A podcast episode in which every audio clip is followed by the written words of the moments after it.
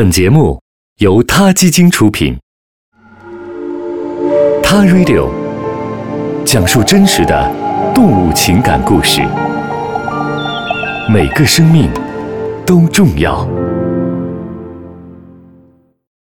欢迎收听今天的《他 Radio》，获取每天最新节目推送，请关注《他 Radio》微信公众号，不仅有音频文字版，还有更多关于动物的精彩资讯哦。嗨，大家好，欢迎收听 Ta Radio。这两天啊，关于全面开放生二胎的新闻引来了网络上的种种议论。关于二胎的段子刷爆了朋友圈，也有人担心全面放开二胎会不会导致中国人口暴增赶上印度。虽然专家说并不会啊，二胎咱们就不多说了。但这让我想起了困惑许久的一个问题：猫咪到底能生几胎？就因为这件事儿，昨天晚上我都没睡好，算了一晚上。被自己算出来的结果吓到了。如果一对猫夫妇从一岁起开始生猫宝宝，每年生一次，每次咱们保守估计一下，活下来的有两只猫宝宝。那么十年以后，假设他们和他们的子孙后代们都还活着，那就会有三万九千三百六十六只猫咪行走在你家或者是我们家的小区里。要是放开二胎，一年生两次，一次还是保守估计活下来两只小猫，那可不得了了。二十三亿呀！数学好的同学们能帮我们验算一下吗？虽然上述的问题看起来像是在闲吃萝卜淡操心，不过流浪猫的数量真的很多，流浪猫的数量很多，真的也很成问题。在自己家小区喂养流浪猫的同学，很多都会抱怨喂猫喂的要破产了。刚开始的时候可能只有几只，还喂得挺开心的，无非也就是从自己家猫口粮里面克扣出来一点儿。问题就解决了，但是猫咪是趋食性动物，简单来说就是哪有吃的，它们就在哪儿聚集待着。能有人喂吃的，还抓什么老鼠啊？再说城市里好像也没那么多老鼠可以抓，吃小虫子它们也吃不饱。目前猫咪好像也没有什么要进化成草食性动物的意思啊。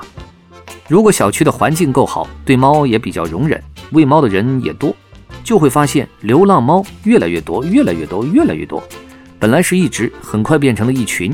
每次喂猫，喵喵声是此起彼伏，就像来了猫咪大部队一样，嗷嗷待哺的样子，可能会让你立即转身进了宠物店，或者登入了淘宝，又下了一大单的猫粮。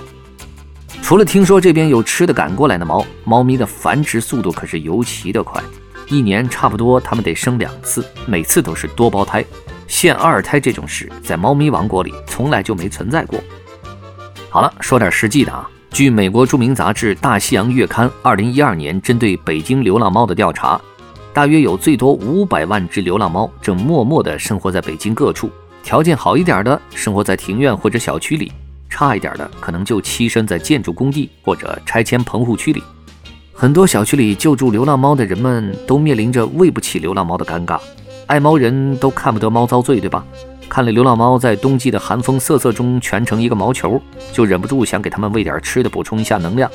这本来也没什么错，看见别的生命需要吃喝，能帮点自然也就帮点。但猫咪族群可不受二胎的控制，它们在数量上的增长很快就会变成一件不受欢迎的事。有人投诉猫咪在夜间的嚎叫让它睡不着觉，有人控诉小区里有些臭臭的。生态学家会说，猫咪喜欢捕食喜鹊等鸟类，影响了城市的生态系统。于是，一些声音出现了，他们说：“把这些猫咪安乐死了吧。”二零零八年北京奥运期间，数以千计的流浪猫被捕捉，不知道是被安乐了，还是在圈养的地方因为生病而死。总之，最后的消息是它们全都死掉了。这样的消息让人心碎。大规模杀死可爱的猫咪，在任何社会都是让人难以接受的。勉强活下来的猫咪也会因为频繁发情和生育而导致很多身体和心理的疾病，尤其是无人照顾的流浪猫。相反，绝育后的猫咪不再受体内激素的困扰，将从烦躁紧张的情绪中解放出来，疾病也会相应的减少。中国宣传和执行计划生育三十年，你有没有想过，这项政策用在猫咪身上才最恰当？现在在中国，人类二胎已经放开了，猫咪的计划生育该开始了。好了，今天的 t a Radio。就到这里，我们下期节目再见。